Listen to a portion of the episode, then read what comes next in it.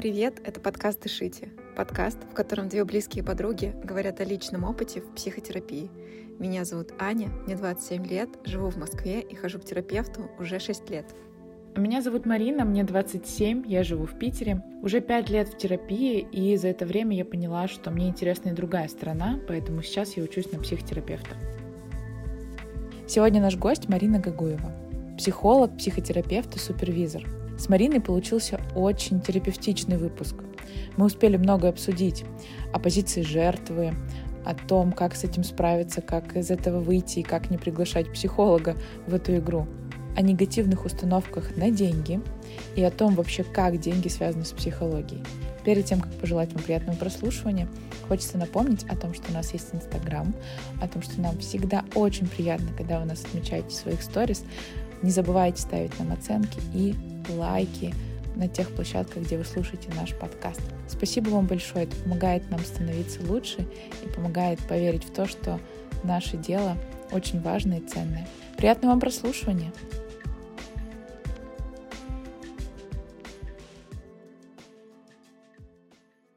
Марина, я рада, что вы сегодня гость нашего подкаста, потому что, ну, я, наверное, позднее все-таки скажу, почему именно, и это будет подводочкой к вопросу. Вот, э, просто хочу сказать, что э, я и подписана на ваш блог, и смотрела ваши вебинары, и стараясь не заглянуть вперед преждевременно, скажу, что ну, у меня есть ряд очень значимых изменений в моей жизни, которые произошли конкретно благодаря вашим вебинарам. Поэтому спасибо. я хочу сказать, хочу сказать и большое спасибо, и ну, еще раз, что я очень рада, что вы стали гостем нашего подкаста. Это значит, что ну, не только я, а значит, еще больше людей смогут получить для себя какой-то ну, классный опыт и что-то полезное вот, от вас. И это, это супер классно. Марина, у меня первый вопрос. Скажите, пожалуйста, как бы вы себя представили нашим слушателям? Сначала хочу поздороваться. Всем здравствуйте, всем добрый день. Меня зовут Марина Гагуева. Я психолог, э, кандидат психологических наук и супервизор. Супервизор – это такой психолог, который помогает другим психологам работать со сложными случаями. А на данный момент я практикую 14 лет. За это время я провела около 11 тысяч консультаций обучила на сегодняшний день уже 250 своих коллег э, на одном из своих курсов. Сейчас э, по большей части я работаю с собственниками бизнеса, с крупными руководителями. Мы с ними выясняем, из-за чего они работают много, а результаты получают мало делают ли они то, что они на самом деле хотят делать, или они делают то, что надо делать, то, чего от них ждут, то, что модно делать, ну или то, что им почему-то представляется, как будто бы надо делать именно это, но на самом деле этого можно и не делать. Вот. И если подытожить, я бы сказала, что ко мне обращаются, чтобы понять свои истинные желания и цели, сделать их достижимыми и вот пройти этот путь достижений наиболее коротким и простым путем. Как здорово. Спасибо. Да. Прям помогаете, знаете, с другой стороны. Это вот, наверное, первое, на что я обратила внимание, да, потому что, ну вот и наш подкаст, и вообще в целом наш э, там интерес, да, вокруг терапии, которая, ну как сказать, которая вот в представлении, что мы работаем там с детскими травмами, да, там все, все про принятие, там про угу. то, что да, сейчас так, но дай себе время, будь к себе бережен и так далее. А тут, когда я увидела ваши страницы, и когда Аня порекомендовала мне ваш вебинар, я подумала, вот это здорово, вот это вот делай, да, ну, грубо говоря, делай раз, два, uh-huh, три, и uh-huh. будет, и будет тебе счастье, результат и ну, какой-то какой профит. И вот мне так интересно, как вы к этому пришли, потому что, если я правильно помню, то вы и семейным консультированием занимаетесь, и вот как бы работаете с клиентами и в, в обычном представлении, да, терапии. Да. Как, как, вот, как вы к этому вышли, как, как это случилось? Ну, наверное, э, росла я как специалист, и параллельно росли мои клиенты, э, именно как клиенты. Я начала работать в 2007 году в Центре помощи, а, в Центре помощи населению, и там я работала детским и семейным психологом, и как раз-таки я работала с теми запросами, о которых вы говорите. Это детские травмы, это какие-то абьюзерские семьи. Ну, в общем, это вот все то самое ужасное, что мы себе представляем, когда говорим о психотерапии, да, в том числе, э, к сожалению, сожалению, пришлось столкнуться и с сексуальным насилием над детьми и работать и с этими запросами. Потом, когда психология стала более а, популярной, э, в том числе слава соцсетям, когда психологи вышли в соцсети, стали об этом говорить, стали издавать очень много книг по психологии в России, какие-то переводить, какие-то издавать уже непосредственно здесь. И психология, на мой взгляд, она стала для клиентов. То есть раньше психология была такой наукой для психологов. То есть ты брал учебник или ты брал какую-то книгу по психотерапии, и ты сидел еще переводил с аналитического языка на русский язык, чтобы самому понять и потом это внедрить в свою практику. И было очень сложно начинать работать, потому что мы все говорили именно на аналитическом книжном языке. И в какой-то момент ты сидишь понимаешь, что клиент тебя не может понять. И ты ему не можешь обычными простыми словами объяснить, что такое сепарация, или что такое симбиотические отношения, да, или что такое психологическое насилие, потому что ты привык говорить на языке терминов. Но когда психология стала становиться все более популярной, стали издаваться книги не для специалистов. Книги, которые написаны понятным, удобоваримым языком, мы их, естественно, тоже читали, наши клиенты их читали. И в итоге клиенты стали приходить более, что называется, прокачанными. То есть они уже сами знали, что такое симбиоз, что такое сепарация, и ты уже мог им это тоже объяснить на понятном языке. И вот мне кажется, сократилось время, которое раньше мы в терапии тратили на то, чтобы друг к другу пристыковаться, на то, чтобы друг друга понять. И здесь еще, знаете, какая особенность? А, когда раньше приходили клиенты, я живу в маленьком провинциальном городе, раньше как приходили клиенты? Просто по сарафанному радио. То есть звонили, говорили, мне дали ваш телефон, сказали, что вот вы работаете с детьми, и мы хотим к вам прийти. И клиент приходит, и ты не знаешь, какой он, и он не знает, какой ты. И вы еще какое-то время друг к другу присматриваетесь. В соцсетях с этим намного проще. Ты можешь подписаться на специалиста и вообще понимать, насколько он тебе подходит. И поэтому со временем а, вот запрос психотерапии, он стал, на мой взгляд, смещаться в сторону развития. То есть не просто э, того, чтобы проработать какие-то свои детские травмы, но и в сторону того, чтобы жить лучше. Да? То есть я не просто хочу там перестать плакать из-за того, что меня в детстве мама не любила, но я в целом хочу уже сейчас жить лучше, быть более счастливым, что-то там свое создавать, да, создать свою семью более счастливой. И вот за счет всех этих мер, на мой взгляд, эм, вот какой-то курс психотерапии, он сместился. Не просто мы проживаем травму и говорим, что вот все проблемы из детства, а мы растем личностно и делаем свою жизнь проще, лучше, веселее, радостнее mm-hmm. и так далее. Угу. Ну да, звучит очень логично в целом. Ну, то есть, э, ну, да. так, если, если чуть-чуть отмотать назад, и в целом, действительно, как будто раньше была больше для психологов, я себе даже записала эту фразу, а теперь стала больше для клиентов. И в том числе для роста. То есть, угу. ну, не просто проработать. И я просто сейчас понимаю, перекладывая на себя, понимаю, что да, как бы окей, у меня угу. есть там какие-то эмоции, есть какой-то свой опыт. Я просто хочу, чтобы это, ну, осталось там и больше меня не волновало, а я шла дальше да. и развивалась, росла благодаря терапии в том числе. Поэтому ну, короче, да, очень логично звучит. Знаете, вот еще вдогонку сейчас просто думаю, почему еще такое могло произойти. То есть, опять же, когда я училась, вот я поступила на психолога в 2002 году, было популярно, ты учишься, там, получаешь образование высшее, да, и ты идешь в какую-то одну модальность, например, в психоанализ или, например, там, в телесно-ориентированную терапию. Mm-hmm. И вот ты существуешь внутри этой модальности. Ты вступаешь в ассоциацию э, коллег, которые в этой же модальности, и ты так так работаешь. За счет того, что стало появляться, опять же, больше курсов, подключился интернет, мы смогли учиться дистанционно, особенно, опять же, те, кто живет в небольших городах, мы смогли учиться дистанционно и учиться в разных направлениях. И все это соединять в, в такой в межмодальный подход. Да? И вот, э, на мой взгляд, это тоже дало свой эффект. Почему? Потому что раньше вот как будто бы тебе нужно было впихнуть своего клиента в ту модальность, в которой ты работаешь. А когда у тебя есть межмодальный подход, или когда твоя модальность тоже меняется, вот, например, есть психоаналитический коучинг. Казалось бы, как это совместимо? Коучинг такое прогрессивное направление, да? И психоанализ, где ты сидишь, анализируешь, думаешь, угу.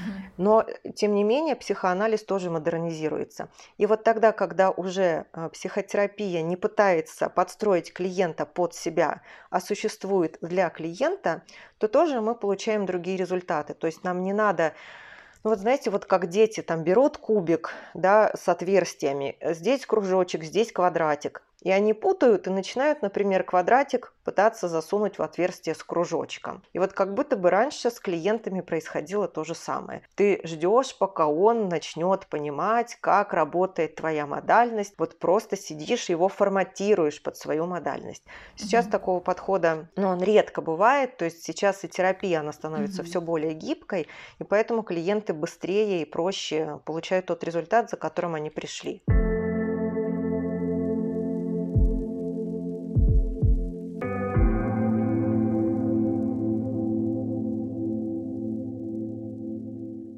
я еще хотела узнать, вот вы сказали, что вы пошли учиться на терапевта. То есть получается, что, ну, если говорить про опыт и почему вообще вам стало интересно, это как-то, ну, в смысле, психология и вот это вот все, это как-то пошло, видимо, еще со школьного времени, из детства, и где-то внутри вас заложено. Можете вот про это рассказать? Почему вообще психология? Как она Зачем она вам? Да, могу. А, такая история действительно из школы. Ну, такой первый фрагмент был там рыдающая одноклассница в туалете, и я как-то там ее успокаивающая, и она в один момент говорит, тебе надо быть психологом. То есть вот это была та эпоха, когда нам казалось, что психолог это такой человек, который тебе скажет там, не плачь, все впереди, верь в себя, все получится, там, ты самый прекрасный цвет цветок на этой планете, тра-та-та. И вот мне казалось, что да, наверное, у меня получится. А потом я собиралась поступать в медицинский вообще. А потом мы читали по литературе, нам задали «Преступление и наказание». Мне безумно понравилось, особенно те, те страницы, где Раскольников описывал вот свои мысли, что творилось у него в душе, какая борьба мотивов у него была. И нам задали это на каникулы, и я прихожу после каникул на урок по литературе, вот вся такая воодушевленная, думаю, что сейчас мы будем обсуждать э, полет мысли Раскольникова. И каково было мое удивление, что всем моим одноклассникам не понравились как раз-таки вот эти абзацы, вот эти страницы с мыслями Раскольникова. Им больше понравились там какие-то его действия, да, а, как разворачивался сюжет, события, ну, в общем, экшен. И тогда я подумала о том, что, наверное, действительно мне будет интересна психология, потому что а, как раз-таки понимать, как человек думал, как он пришел к этим действиям, как он выбирал, какой мотив и почему победил, мне очень было интересно. И поэтому угу. пошла на психолога. Прикольно. Такой. Ну, чуть-чуть наврала вам, потому что потому что не сложились у меня дела с химичкой. И, в общем-то, я понимала, что при, так, при таком раскладе химию я не сдам, э, поступая в мед. А тут этот Раскольников, а тут еще эта одноклассница в туалете. Ну, в общем, вот все, все, все сошло воедино. Да, да. Все сложилось. Методом исключения вышла психология. Но в итоге я настолько рада, что я не пошла в мед, что не сложилось с химичкой и с химией, но больше с химичкой. Вот, Слушайте, ну это да, прям такая история. История мечтающего подростка, да, когда все, каждый знак, знаете, как знак свыше воспринимается. А, да, да, да. что да, все, да. это моя судьба. Ну и здорово, это правда так. Да, да, попала прямо на свое место. Ага. А расскажите, пожалуйста, когда вы пошли в личную терапию? Потому что, ну, одно из условий обучения на психолога, угу. да, это личные часы терапии. Да. Это было вот в процессе обучения, потому да, что я знаю да. истории скорее наоборот, когда типа мы сначала были там, угу. в личной терапии, потом пошли на психолога учиться. Да. А вот у вас, видимо, обратная история. У меня Расскажите, все пожалуйста. прям да в таком классическом э, ключе было, потому что у меня высшее очное образование психологическое, и с начала третьего курса я начала ходить на мастер-классы московских и питерских коллег, которые приезжали к нам на Кавказ, проводили мастер-классы обучающие, и на одном из направлений было такое условие, что ты не проходишь на вторую ступень, пока ты не пройдешь как минимум 10 индивидуальных и, по-моему, 20 групповых часов личной терапии в, в рамках этого направления. И я пошла. Я пошла, И у меня даже был такой блокнот, куда я записывала, что мне понравилось с точки зрения клиента, а что меня бы ну вот, остановило от того, чтобы ходить дальше. Да, но мне пришлось ходить, потому что мне нужно было добрать это количество часов, чтобы перейти на следующую ступень. Угу. И потом, когда я начинала практику, я все это перечитывала, чтобы вот со своими клиентами не ходить по этим граблям. Это тоже было очень полезно. То есть это началось на третьем курсе университета это. Потом я меняла направление, меняла психотерапевтов. Ну и, конечно, когда учишься, например, на каком-то курсе, который идет три года, вот, допустим, детская психодинамическая терапия шла три года, и мы э, там работали в группах, работали в парах, в тройках, и там тоже моделировали какие-то психотерапевтические сессии, да, и приемы, которые мы научились. И, конечно, ты поднимаешь свой mm-hmm. материал, который потом нужно куда-то нести, прорабатывать. И я, в общем-то, именно за такой подход, что сначала ты свою голову приводишь в порядок, а потом ты берешь в работу клиентов. Если это какой-то обратный подход, как иногда говорят, к сожалению, коллеги, я же психолог, я сама свои проблемы решу. У ну, меня вопросики вот к таким психологам, на самом деле. Да, да. Я вижу ваши удивленные взгляды. Я... Да, э, вопросиков много на самом деле. То есть для меня это как, ну вот хирург моет руки перед операцией, ну в принципе любой врач моет руки, да, перед тем, как э, начать осматривать пациента. А точно так же психолог, э, ну, не почистив свою голову, как можно браться за другого человека. Ну, это как, э, не знаю, самому все зубы лечить, я же стоматолог. Ну, типа такого. Ну да, да, да. Нет, знаете, это даже по-другому, Анна. Это если я стоматолог, у меня зубы, в принципе, болеть не будут. А, ну да, да, тоже подход. То есть, да, как бы если я психолог, у меня нет проблем. Типа, ну вы чё, ребят? Я же не человек, да. я же психолог. Ну да, да, да, да. И ангелы вылетают у меня из всех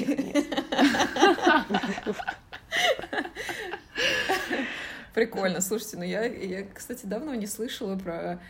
Точнее так, я, наверное, давно исключила у себя из окружения, в принципе, истории про недобросовестных каких-то вот специалистов, которые как раз вот в психологии, мне кажется, это как, знаете, ну вот с одной стороны можно попасть реально к плохому хирургу, который тебе только хуже сделает, реально. И можно попасть в этом же смысле к плохому психотерапевту, который реально тебе может сделать только хуже. И мне кажется, это прям супер страшно. То есть это, ну, у меня ощущение, что это, это ну, грубо говоря, это может, э, ну, наверное, в самом плохом сценарии уничтожить человека, потому что, ну, это же работа с мозгом, а это же и уверенность, и, не знаю, взгляд в будущее, и вообще самооценка, ну, короче, это куча всего. Поэтому все эти истории меня все время прям какого черта, вот примерно так. Да, я согласна. Мне всегда. Вот. Вы очень корректное высказывание, Ханна. Да-да-да. Да.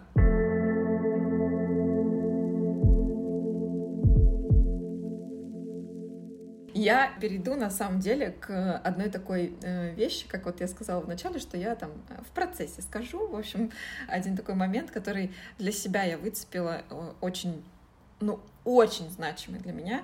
Э, он касается вопроса денег. Я сейчас немножко расскажу для слушателей и, э, в общем, потом перейду к вопросу. Я участвовала в вебинаре, uh-huh. в котором удивительным образом, э, в общем, точнее так, в котором вы рассказывали просто про отношения с деньгами с психологической точки зрения. Вот это из моего понимания какого-то. Uh-huh. И, если честно, я до этого вебинара абсолютно никогда не думала о том, что деньги и психология связаны вообще. То есть у меня почему-то не было даже никакой логической цепочки, что в целом э, вот этот ресурс, он может быть как-то связан с тем, что происходит у меня в голове. Послушав вебинар, на текущий момент я стабильно откладываю деньги, и у меня совершенно другой подход к тратам. И я ну, как бы я считаю, что это супер какие-то невероятные знания про деньги. Господи боже, вся планета должна знать об этом. Пожалуйста, пускай все знают. У меня реально такие восторги. У меня реально такие восторги.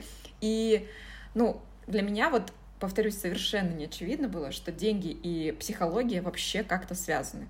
И я думаю, что так на самом деле у многих. Потому что, вот, ну, когда я слушала вебинар, у меня много и каких-то установок вскрылось, и вообще, в принципе, отношение к деньгам и так далее. И после того, как я проработала, я поняла, что это действительно работает. Э, я, короче, хочу задать вопрос, Угу. Как вообще, э, ну, всегда ли конкретно у вас было понимание, что деньги и психология это связано, что чтобы были деньги, нужно разобраться с головой и так далее. Вот э, как вообще это пришло в голову? Ну, чтобы были деньги, честно говоря, не всегда нужно разбираться с головой. Ну, в целом, да. Потому что иногда когда разбираешься с головой, оказывается, что тебе на самом деле не нужно столько, тебе нужно гораздо меньше. Ты начинаешь работать меньше, зарабатывать меньше, но чувствуешь себя более счастливым и чувствуешь, что ты именно живешь. Обалдеть, я хочу так. Я хочу так. Класс. Сейчас я расскажу про этот пример, если хотите. Всегда ли у меня была эта мысль? Вот прям такой конкретной мысли не было. Сейчас объясню почему. Вот такие тоже псевдопсихологические подходы э, про то, что там типа проработай э, отношения с отцом, и тогда у тебя будут деньги. Проработай телесные зажимы в правом подреберье, и тогда у тебя будут деньги. Ну, это, мягко выражаясь, э, ну, там,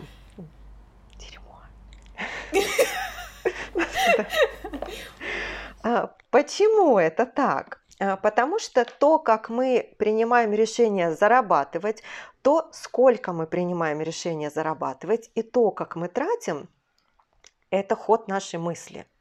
Это то, на основе чего мы принимаем эти собственные решения. А как раз-таки мыслями, размышлениями, мотивами принятия решений, потребностями человека занимается психология. Mm-hmm. Да? То есть это вот самая такая базовая база. Если мы возьмем с вами учебник по общей психологии Маклакова, откроем там главу мотивы и потребности, мы, поняв мотивы, как формируются потребности, как формируются мотивы, и что для достижения целей нужно волевое участие, а не просто там ты сидишь, говоришь, ой, я это делать не хочу, но не могу же я себя заставить, а то мой внутренний ребенок там развалится на части, да? Нет, это на самом деле такая, опять же, псевдопсихология, да? какая-то попсовая теория, которая к научно-практической психологии имеет весьма посредственное отношение. То есть то, как мы принимаем решения, этим занимается психология.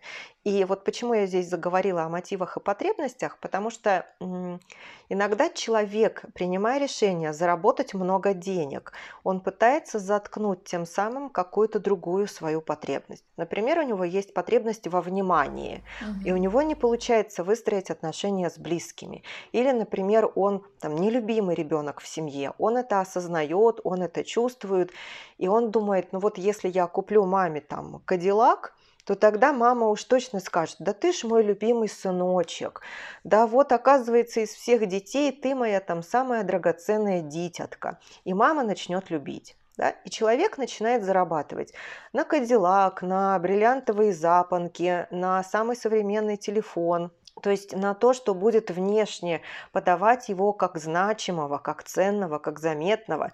И таким образом он пытается решить свои на самом-то деле психологические проблемы. И вот когда а, как раз-таки я общаюсь с руководителями, ну, общаюсь в формате терапевт-клиент, да, и они говорят, вот, вот у меня есть такая-то цель, давайте мы с вами простроим стратегию ее достижения.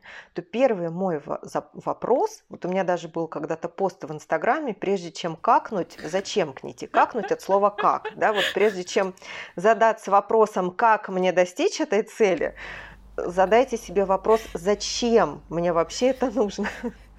Очень что я запишу сейчас. Э, то есть зачем? Вот для чего? И человек говорит, ну, чтобы у меня были там деньги на счету. А зачем тебе эти деньги на счету? Ну вот если вдруг там я умру, чтобы были деньги меня похоронить, а тебе действительно нужно столько, да, ты собираешься вот прям срочно умирать, да, или там, ну вот чтобы через 10 лет я мог себе позволить больше отдыхать. То есть ты собираешься начать жить через 10 лет, серьезно? Угу. И мы приходим в итоге к тому, что на самом деле человеку, например, не хватает базовой безопасности. Угу. Ой, базового доверия, да, или там ощущения безопасности, или внимания, или а, ощущение того, что он нужный, важный, значимый, что его любят, что его ценят и так далее.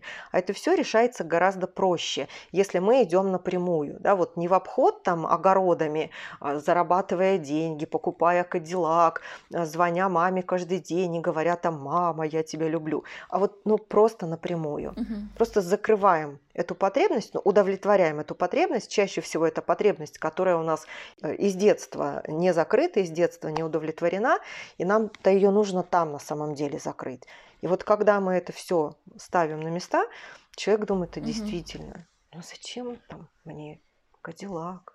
Зачем я собираюсь переезжать туда? Мне вообще-то здесь хорошо. Да? То есть человек начинает осознавать свои собственные желания. И вот э, почему я сказала, что на самом деле иногда получается, что ему нужно зарабатывать меньше, он зарабатывает меньше, он работает меньше, он иногда отказывается от какой-то более высокой должности и вместе с тем чувствует себя более счастливым угу. и чувствует, угу. что он наконец-таки начал жить. То есть он разбирается с собой и наконец-то начинает слышать свои желания, а не бежать за каким-то, да. может быть, кстати, модным явлением. У нас же всегда было такое, что чем больше денег, тем лучше, или там угу. чем круче машина, тем лучше. Да. Хотя на самом да. деле это может быть не так в конкретно твоей истории. Да, ну и особенно, когда появился Инстаграм, да, и тебе нужно, выходя в соцсеть, продемонстрировать э, какую-то, ну, какую-то очень благополучную картинку. И вот я помню, когда появились какие десятые айфоны, вот у которых три камеры, uh-huh. да, uh-huh. и те блогеры, которые их покупали, вот, ну, не сделать э, селфи в лифте, uh-huh. чтобы все увидели, что у тебя там три камеры, ну, это было просто грехоподобно, ну, то есть вот после того, как вышел этот и 10 или это 11, я не знаю, честно говоря. Просто посыпался шквал селфи в лифте или там какие-то там, вот я прохожу мимо витрины магазина, а, хорошая погода, ну ладно, пока. Ну как бы там, вы заметили, что у меня в айфоне три камеры, потому что у меня самый последний iPhone. А, заметили? Ну ладно, пока. Да все, соточку свою отбила. Реально, соточку отбила. Действительно.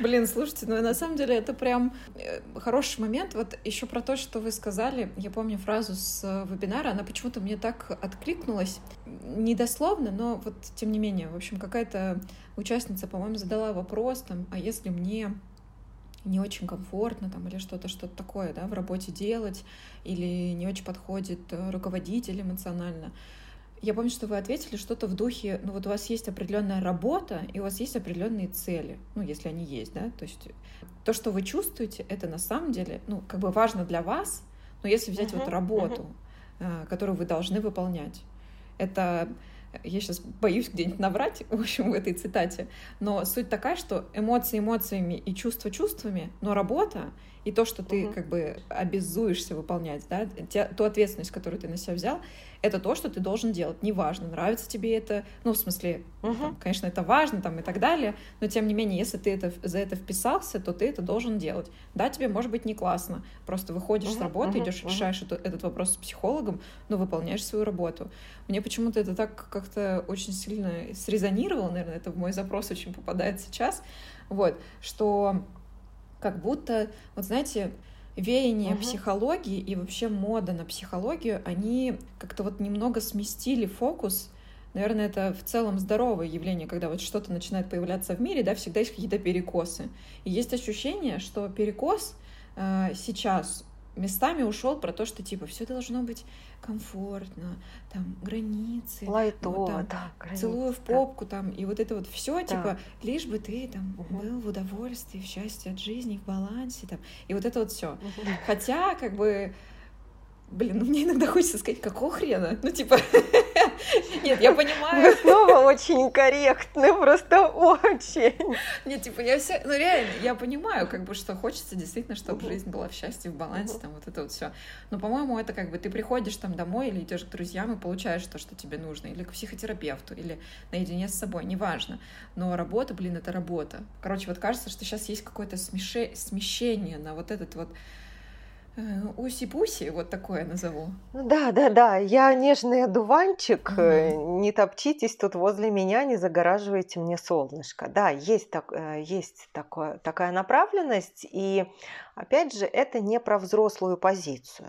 Про психологически взрослую позицию, да, про такую некоторую зрелость. Mm-hmm. То есть, если я психологически взрослый человек, вот я прихожу на работу, я вижу список своих обязанностей в трудовом договоре, mm-hmm. я его подписываю, и тогда я соглашаюсь выполнять эти обязанности, сидя вот на этом стуле и получать за это вот столько-то денег, и понимаю, что, скорее всего, а, ну, этот начальник или какие-то мои коллеги будут какое-то время составлять мое постоянное окружение.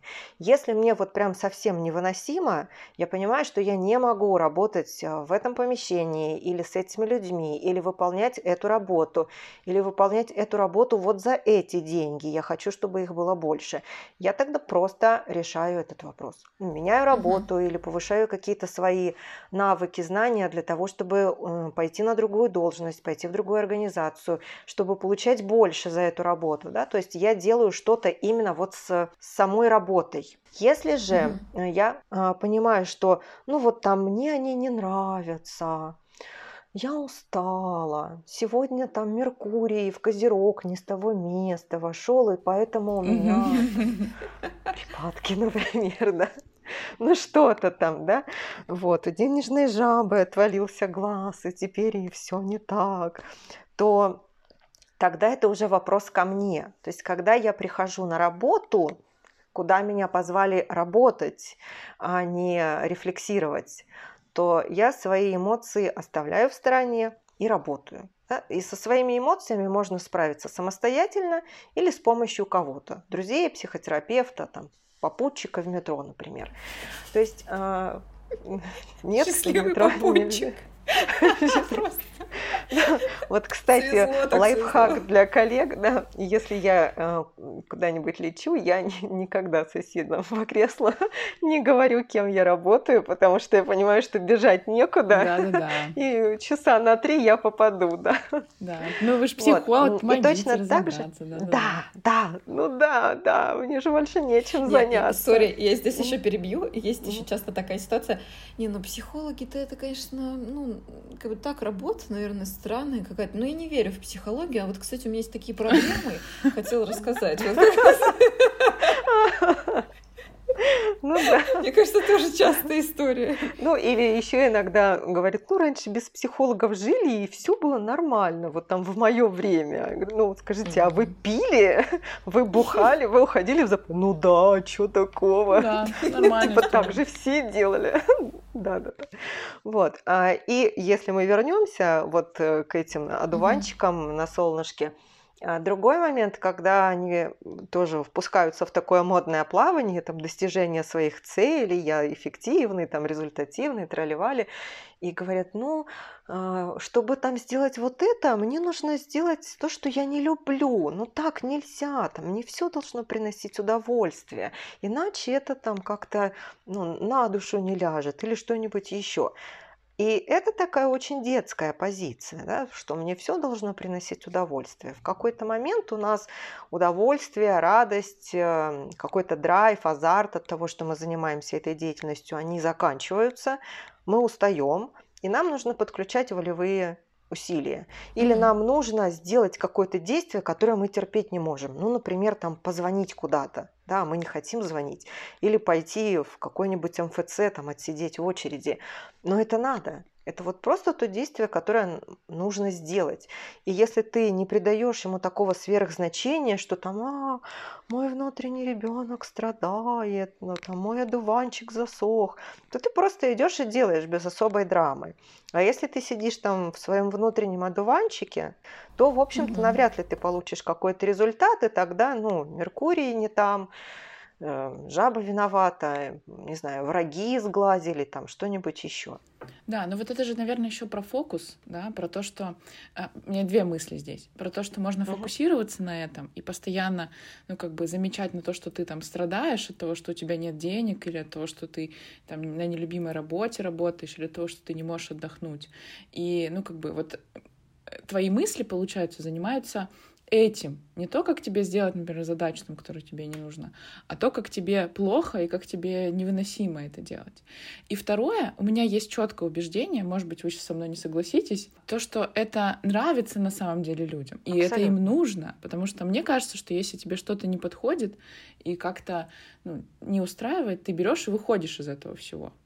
А вот когда тебе угу. постоянно, ну, как угу. бы постоянно плохо, и ты в этом, ну, в этом долгое время находишься, значит, есть какая-то выгода угу. от этого твоя. Вот разбирайся да. с этим. Я вот прям подхвачу даже. Она так и называется. Она а, называется, правда, вторичная выгода. Вторичная выгода это то, что ты не осознаешь, mm да. То есть, например, когда ты весь такой страдалец, дайте мне погрустить, ты действительно не выходишь из этой ситуации, хоть и жалуешься на нее, потому что есть выгода. А, например, получать внимание или получать какие-то, ну, условные скидки, да, говорят, ой, ну, там она не сдала отчет вовремя, ну, у нее что, муж опять в запой ушел, вы понимаете, ну, давайте, коллеги, мы тут сами поднатужимся, накидаем за нее отчет, и все нормально, да, mm-hmm. или там, ну, у нас там какая-нибудь э, Ирина Петрова не может поехать э, с нами на корпоратив, ну, вы же понимаете, у нее там муж пьет, ребенок в институт поступает, ну, давайте мы ей там поможем как-нибудь, да, да? Но все об этом знают. Почему? Потому что Ирина Петрова ходит mm-hmm. и каждый день об этом всех оповещает. А, то есть мешает выйти именно вторичная выгода. А по поводу внимания, а, у нас есть одна из функций внимания, это а, не функция, вернее, как бы то, как работает внимание, она называется избирательность. То есть мы цепляем из окружающего мира то, что нам важно, чтобы подтвердить свою внутреннюю позицию. Если у нас есть такая внутренняя позиция, что э, мир ко мне враждебен, да, или, например, через тернии к звездам, вот как же ж прекрасно звучит, но тогда получается, что ты должен пройти просто семь кругов ада, чтобы получить хоть какой-то результат. Вот просто взять и легко это по щелчку получить нельзя. Или просто потому, что ты талантливый, ты легко усваиваешь, нельзя. Вот э, часто обращаются родители, у которых дети легко, вот как, блин, забыла это выражение, хватают на лету, да, подхватывают на лету. Схватывают на лету. Схватывают на лету, да, спасибо. И они говорят, ну вот, он не учит уроки. Но, а как ты учишься? Ну, я прихожу и там то, что успел прочитать э, на перемене, или то, что учительница в прошлый раз рассказывала, рассказываю, или пишу в контрольной, и все, и получаю 4-5. Окей, а проблема-то в чем, родители? Ну как? Ну надо же трудиться, надо трудиться. Ну вот и прям это должно быть там тяжело, да, вот обязательно тяжело, потому что нам было тяжело, бабушке с дедушкой было тяжело, да. А ты вот какой-то, ну, в семье не без урода, у тебя чего-то так легко. Отличающийся. Да. И потом у нас вырастает этот человек, он может сделать что-то очень быстро и легко, потому что он схватывает на лету, он быстро обучаем, а, у него такой быстрый темп деятельности, да, то есть он не сидит там, не ковыряется полдня. Но ему же нельзя теперь делать легко, а то получается, что это не достижение. Или он обесценивает это достижение, или что он начинает делать? Он начинает попутно страдать. Ну, чтобы вот у него нелегко все получилось, а со страданиями. Говорит, у меня прокрастинация. Вот знаете, у меня mm прокрастинация.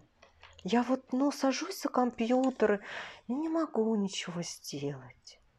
А почему? Потому что нужно пострадать. Ну вот ему так сказали мама с папой, что нужно страдануть, а потом получить результат. Страдануть. И он, да, Обалденное слово страдануть. Страдану-ка я сегодня. И он страдает, да. да, да. И, кстати, Марина, вы даже близки к истине, потому что таким клиентам упражнение, которое я рекомендую, это страдануть по таймеру. Вот пришел человек, да, ему, допустим, через две недели нужно сдать какой-нибудь сценарий, и у него нет времени сейчас проходить длительную терапию, потому что сроки уже там горят. И мы с ним договариваемся, что он ну раз уж надо страдать, что ж поделать, надо это страдать. Он ставит себе таймер, там, например, на 15 минут или там на 8 минут, ну особо отчаянный на 40 минут. И вот он ставит таймер и страдает. Таймер прозвенел, что все. Нет, и понимаете, это помогает. Вот, ну все, и теперь можно приступать к деятельности. Да? Или друг, другой момент есть, когда клиент ну, верит, что ему ну, там, нужно опять же что-то сначала отдать, да, чтобы что-то получить. И когда он начинает новое дело, я говорю, ну окей, вот, ну давай ты отдашь какой-то свой там труд, какую-то энергию, ты будешь э, прыгать на левой ноге и поливать цветы. Ну, как бы звучит бредово, но понимаете, это работает. Вот он с утра вот так вот покорячился, как бы у него где-то в голове галочка стоит, что вот я, я же корячился, а теперь я достоин результата. Ну и потом мы, конечно, это все раскручиваем уже, чтобы от этого избавиться, но вот если вы сейчас из тех людей, которым нужно выполнить какие-то условия, это так называемая ловушка условности, да, выполнить какие-то условия, чтобы получить результат, ну просто играйте с этими условиями. Это очень прикольно. Это просто, мне кажется, я почему смеюсь, mm-hmm. потому что я не могу просто, ну, это же, это же так легко. Ну, в смысле, типа, это, это работает. Это типа, ну, если тебе надо, ну, давай, вот смотри, 15 минут пострадал, ну, все, да. достаточно. И типа, таймер поставил, максимально пострадал, прекратил. Блин, это же так круто. Мне кажется, это такое быстрое решение. Понятно, что там потом уже э, наше одно из любимых выражений с Мариной оттерапиздили вот это вот все там, в общем, это все проработали. Очаровательно. Да, да, да. Вот. Это все понятно, там это совсем поработано. Но если ты прям сейчас надо, блин, это просто, мне кажется, гениально, реально. Поставь таймер или попрыгай, если тебе надо отдать. Вообще просто супер круто. Да, и это же очень бережно по отношению к своим желаниям, вот если возвращаться вот в эти вот воздушные, да, терапевтические штучки, да. То есть, пожалуйста, ты хочешь, вот, ты слышишь себя ровно 15 минут, делаешь то, что тебе действительно нужно. Но это же супер вообще. Да, да, дуванчик тоже там не разрушится, все в порядке. Сколько нужно, столько и пострадаем. Ну, можно меньше там, а то сейчас мы ваших слушателей загипнотизируем на 15 минут. Можно меньше, можно меньше. Да, согласна. Ну, не больше там 40. Столько не надо. Это, это прям too much.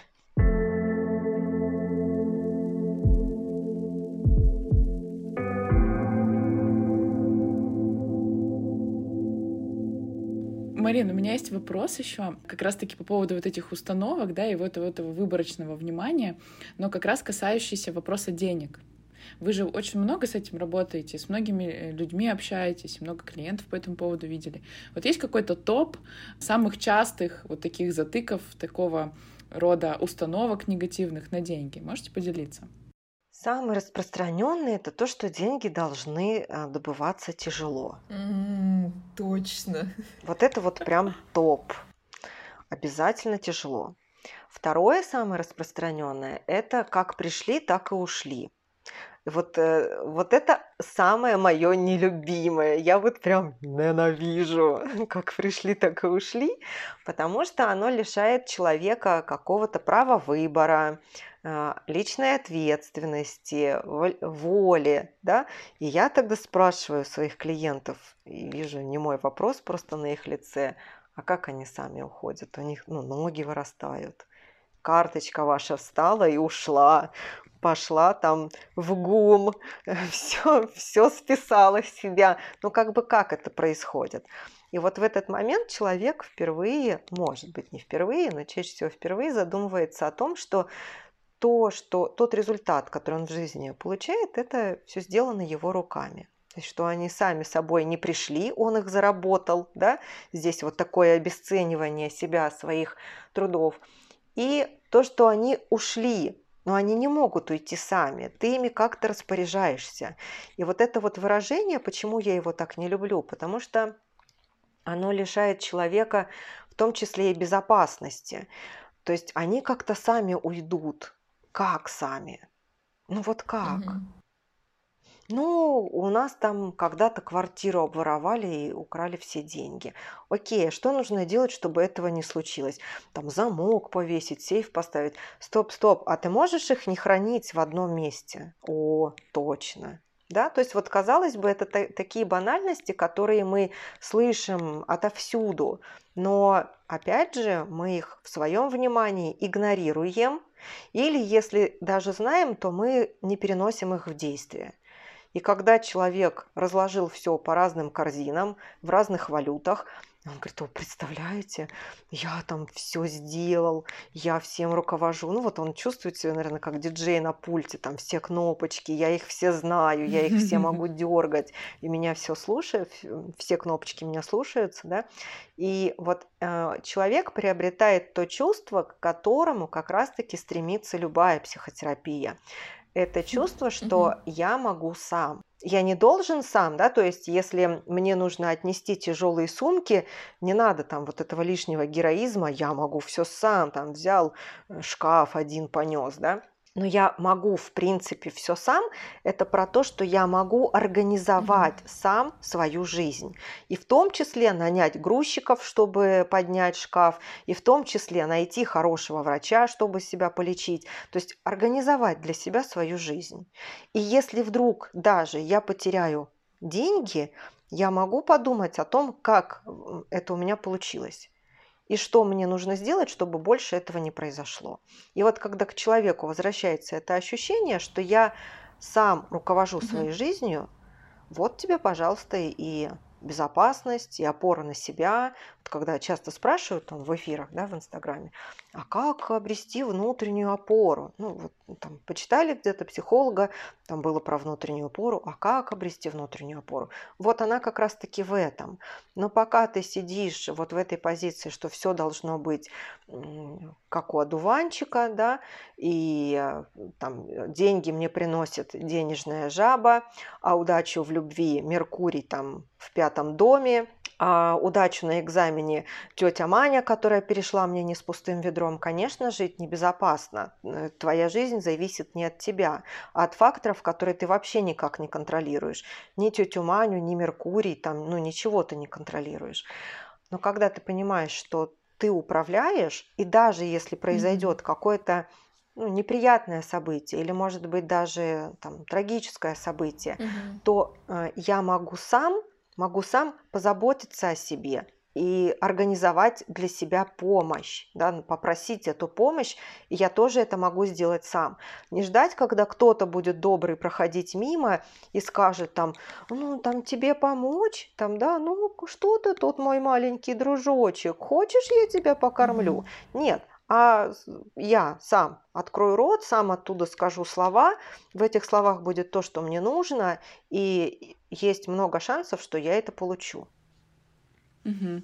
Ну и в этом смысл терапии получается, как раз-таки, угу. ну, наверное, обучить, плохое слово, но мне просто другое не в голову сейчас не приходит, отдать обратно человеку право распоряжаться своей жизнью самостоятельно.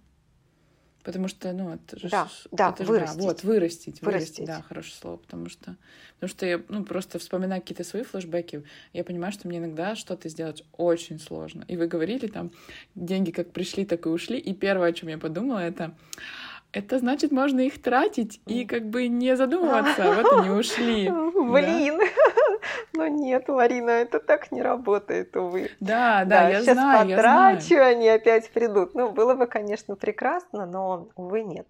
Да, то есть цель терапии – это помочь человеку, ну, если мы работаем с психологической травмой, это сначала обрести целостность, да, то есть вот этот травматический опыт проработать mm-hmm. и присоединить э, к личности, а цель такая глобальная цель терапии, любой, в принципе, терапии – это вырастить клиента, и чтобы в дальнейшем клиент мог а, функционировать, ну, такое не очень корректное слово, сам. Справляться. И как угу. справляться, да, да, да, да. Угу. И в том числе, если он а, ну, где-то ищет помощи, это тоже справляться самому. Почему? Потому что человек осознает, что если я сейчас, ну вот как-то буду надрываться, да, то меня это разрушит, или у меня нет сейчас сил.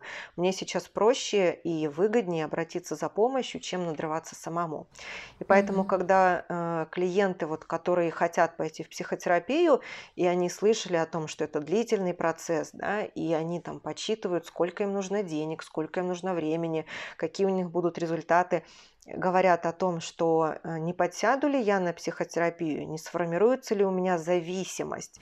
И особенно mm-hmm. там на какой-то первой стадии терапии, когда ты вот выгружаешь из себя вот эти накопленные проблемы, и тебе кажется, что ты вообще не можешь обойтись без своего психотерапевта, и тебе хочется прям постоянно ему смсить и звонить.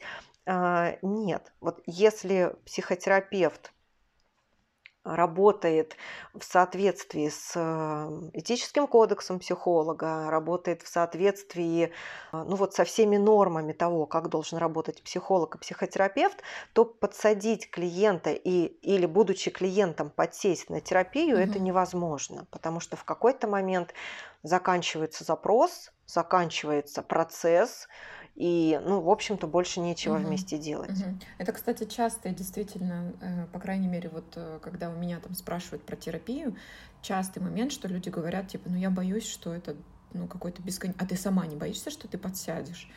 И, ну, вот действительно есть какое-то представление, что это прям клака, которая затягивает, и ты, как бы, цель терапии сделать так, чтобы ты не справлялся самостоятельно, а справлялся да. только с терапевтом. Да. И вот э, есть такое представление, как мне кажется, такой миф про терапию. Это, наверное, от того, что, ну, часто терапия же длительная, да, то есть э, люди какое-то количество лет ходят, а нам же всем хочется, чтобы это было, ну, разочек сходил, таблеточку получил, выпил, все супер, жизнь да, заиграла да. новыми красочками. Ну, вы знаете, наверное, это еще от того, что мы видим, в принципе, по телевизору или в кино, например, да, что а, клиент ходит, и это действительно длительно. Но есть психотерапия разная, да, то есть есть вот а, именно такая длительная классическая психотерапия. Есть краткосрочная терапия. Она может занимать там около 10-20 встреч. Есть э, ну, не терапия, например, стратегическое консультирование, когда клиент пришел, вы с ним разложили по полочкам, что, почему, и он дальше понимает, в каком направлении ему действовать. То есть угу. он меняет свое поведение, он меняет свои действия.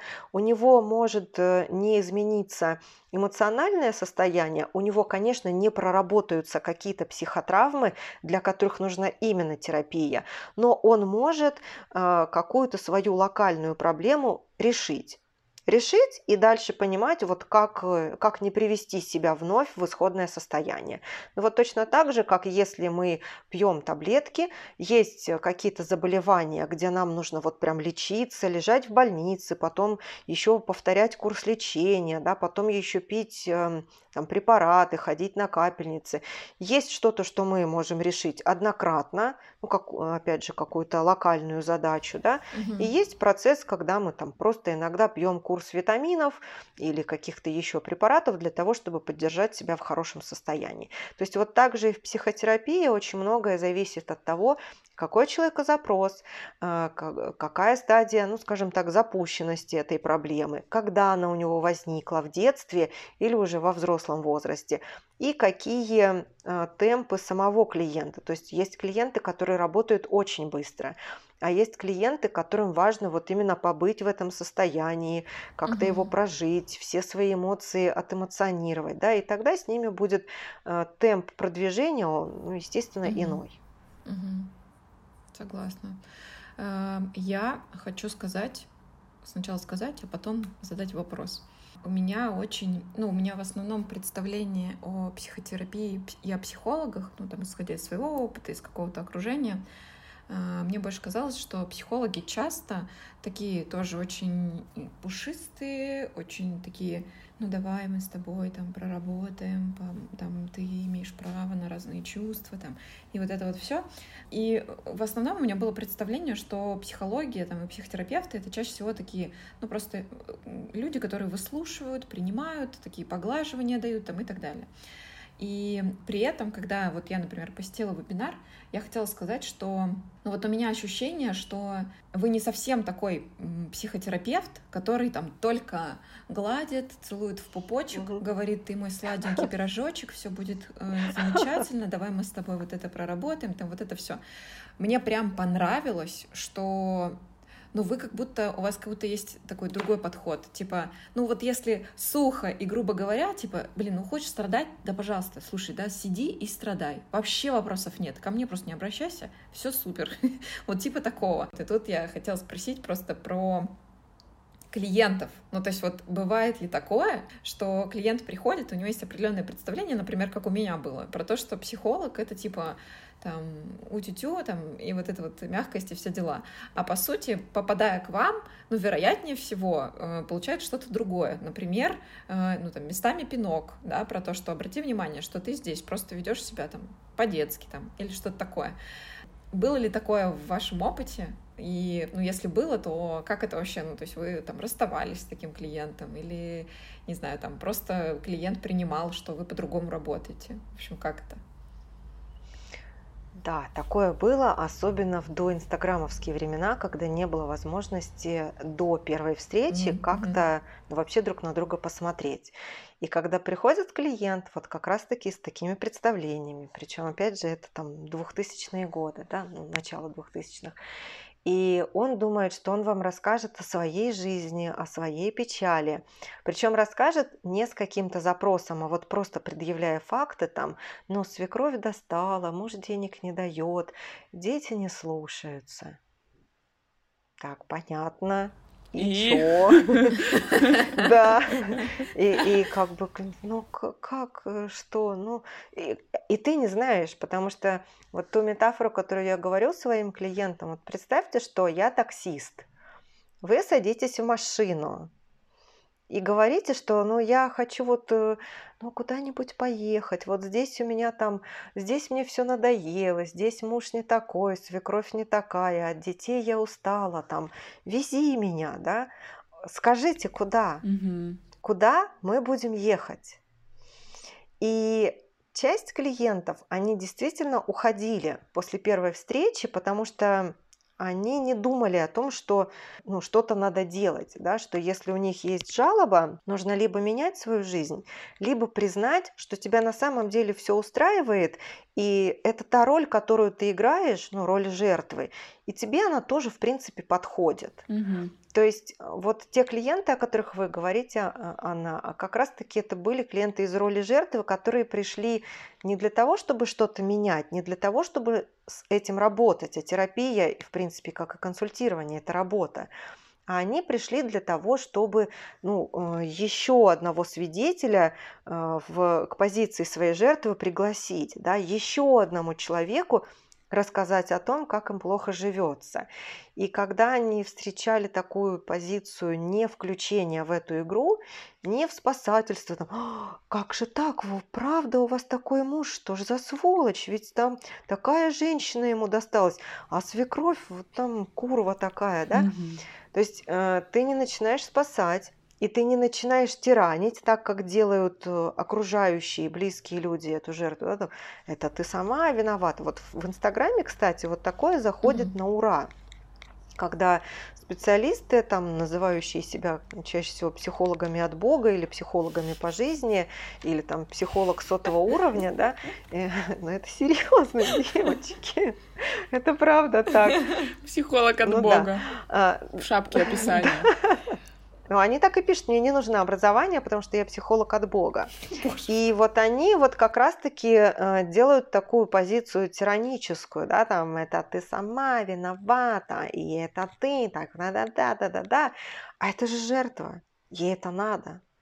И она идет к этому в аккаунт и сидит там и говорит, о, правда, это я сама, ну неужели это так, ой-ой-ой, ой-ой-ой. И, ну, в общем-то, игра продолжается. Когда ты работаешь психотерапевтом, угу. пройдя свою психотерапию перед этим, ты видишь эти игры, потому что ты в свое время пытался в них играть со своим психотерапевтом, и он в них не включился.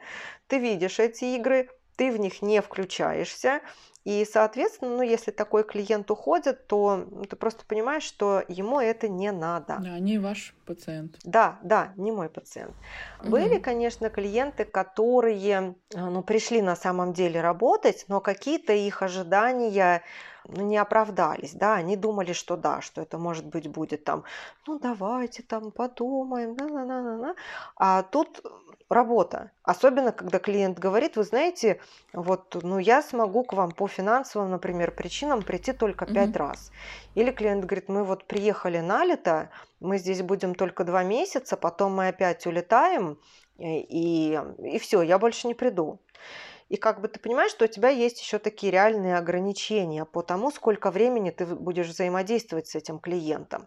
И тогда, конечно, там какую-то часть работы даешь в домашних заданиях, какую-то часть работы э, стараешься провести, ну, не поспешно, да, чтобы клиент там спотыкался в попыхах, но немножко инициируешь такое движение терапии, именно движение, не толкаешь его вперед. И да, клиенты могут сопротивляться, могут агрессировать, но если человек пришел работать на результат, он чаще всего остается. Чаще всего он все-таки остается, мы там друг к другу все-таки притираемся, понимаем особенности работы совместной, mm-hmm. и дальше вот уже в таком направлении идем. У меня была даже как-то клиентка, она пришла, мы с ней провели одну консультацию. В следующий раз она пришла через год и два месяца. Ничего себе. И она говорит, вот я была у вас год и два месяца назад, и я все это время делала а, вот ну, как бы то задание, да, о котором мы говорили. И я все это время применяла те навыки, ну, какие-то те знания, которые вы мне дали. То есть человек дальше двигался в своем темпе и самостоятельно. Угу. И я очень за такое движение, потому что если есть что-то, для чего тебе не нужен психотерапевт, я не вижу смысла сидеть и проводить это на сеансе. Да? То есть мы как бы проводим какую-то практику, в которой реально может быть человек один. Ну вот давай вот ты это поделай, там напиши письмо маме, допустим, да, а я тут рядом посижу, ну поотматываю свои деньги, да, ну, как бы время идет, деньги капают. А, дописал письмо, отлично, мы его разберем на нашей следующей встрече пока. То есть вот э, как-то, ну, мне кажется, это не очень эффективно и, и как раз-таки замедляет э, движение терапии в целом. Угу. Блин, а реально такие бывают, да, то есть которые сидят, пока ты письмо пишешь? Да, да, бывает. Какой ужас. И самое удивительное, что и на таких тоже есть свои клиенты. Да. Вот это как это такой инсайт и удивление, которое мне до сих пор в шок вергает. То есть, ну, действительно, и на психологов от Бога тоже есть свое, своя аудитория. Да, да, да. Поэтому... Ну, там проигрывается-то, в общем-то, невроз свой, да, то есть, если я жертва, то, конечно, мне понадобится вот такой психолог или псевдопсихолог, который будет тиранить. Угу. Или, а, например, если я не могу заявить о своих потребностях, и вот представьте, я попадаю к психологу, который говорит, ну, ты посиди, попиши письмо, а я пока в инстаграмчике позалипаю, да, и как бы ты думаешь, блин, а правда такое нормально? Может, нормально? ну ладно, буду писать, вроде бы это же специалист, раз он так сказал, так и надо, да. То есть человек попадает вот в ловушку, в ту ловушку, с которой он, в общем-то, мог прийти. Mm-hmm. И иногда вот тоже в Инстаграме, в этой функции вопрос-ответ задают вопрос там, а вот психолог мне сказал вот так и вот так, это нормально? А вот я больше не хочу ходить к этому психологу, это нормально? И я очень часто отвечаю, что вам мешает спросить это у него. Mm-hmm. Ну, то есть вот сказать, вот вы мне, я вам рассказала про свою душевную боль, а вы мне сказали, что я в позиции жертвы. Или там, а вы мне сказали, что ну и дура, раз ты там сидишь в такой семье.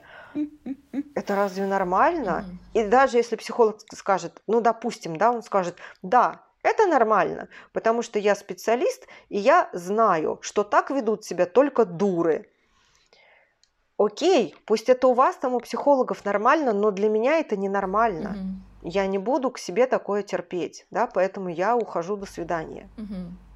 То есть это вот еще про то, насколько мы даже когда мы платим деньги, мы почему-то не заявляем о том, что у нас есть какие-то права в этом процессе. Угу. Ну, я думаю, что это опять вот про, про ответственность, про, там, про свою взять угу. жизнь в свои руки, а не в угу. чьи-то там и так далее. Да, это да. все очень сопряжено. Это тоже одно из удивлений, когда люди сталкиваются в процессе терапии, что сейчас меня не спасать будут и говорить, что мне делать, а то, что тут 50 как минимум процентов, это моя работа. И когда, например, там, ну, как клиентский опыт мой или как терапевтический опыт мой, тоже, когда клиентам говоришь о том, что ну вы тоже здесь вкладываетесь, они такие, да, правда, ничего себе, вот это да. Ну, как двое из ларца, да, вы конфеты за меня есть будете. То есть вы, терапевт, пожалуйста, поработайте, а конфеты, там, результаты, пусть эффекты достанутся мне. Ну, так не бывает. Mm-hmm. Ну, было бы хорошо, если бы так было в тренажерке. Там пришел, тренер за тебя поотжимался, а красивые ягодицы к пляжному сезону у тебя, да. Да-да-да. Блин, вот это был бы лайфхак. Я бы купила. Или, знаете, еще там, типа, накачай попу во сне, да, ну, просто спишь, там, слушаешь, вот, тоже, да, одно из таких типа психологических штук, там, медитации. Ну, вы можете просто спать, а ваши мозги сами будут приходить в порядок, если вы послушаете мою медитацию. Блин, я бы, я бы купила, супер, если это реально работает, давайте. Я бы тоже. Я хочу. Но я думаю, что это закрывает какой-то маленький, маленький, маленький, там, не знаю, запросит. Но действительно, там, денег это точно не принесет, если там вы хотите. Ну, если бессонница на, у вас, на деньги. да, да, да. Ну, для тех, кто привык засыпать под телевизор, да, вот только теперь вот такой, без телевизора.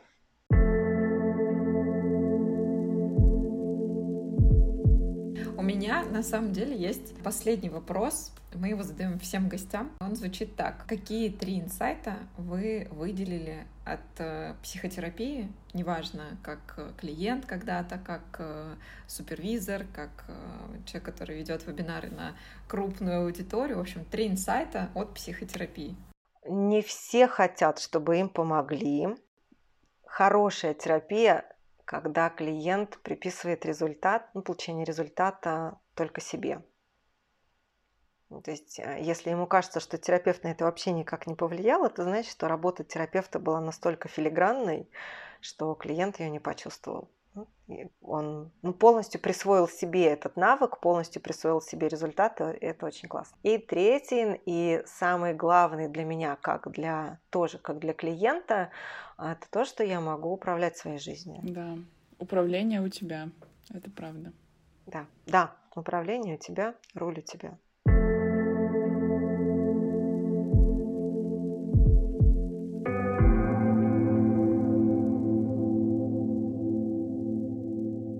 А я еще хочу попросить вас, вы могли бы устроить небольшую рекламу того, что у вас есть. В общем, какие вебинары ваши можно посмотреть, а. А, какие курсы можно посетить. Мне кажется, просто это было бы полезно слушателям.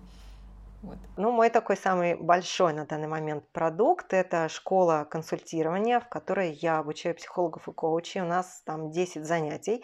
Каждое занятие посвящено разбору какой-то а, проблемы, где я выдаю алгоритм, по которому работаю я, который я наработала в своей практике, вот прям по шагам. Бери и делай там, да, раз, два, три.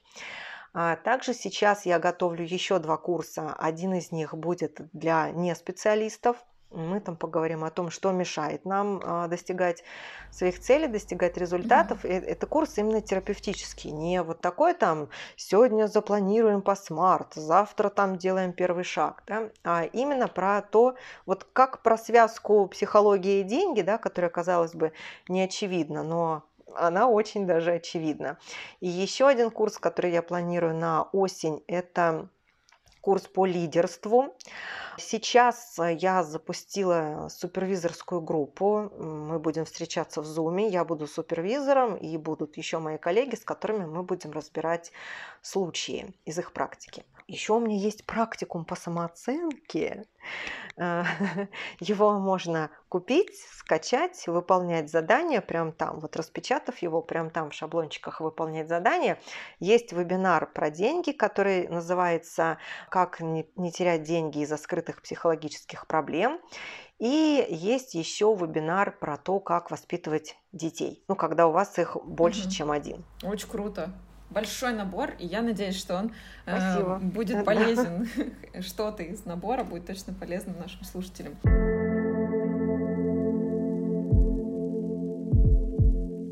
Спасибо большое, правда, мне очень было приятно с вами пообщаться, Марин.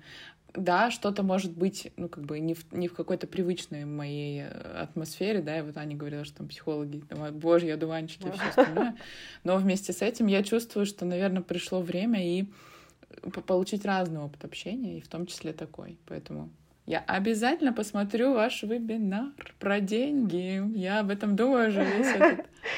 И как говорила Мой первый психотерапевт. Небольшая доля фрустрации еще никого не повредила.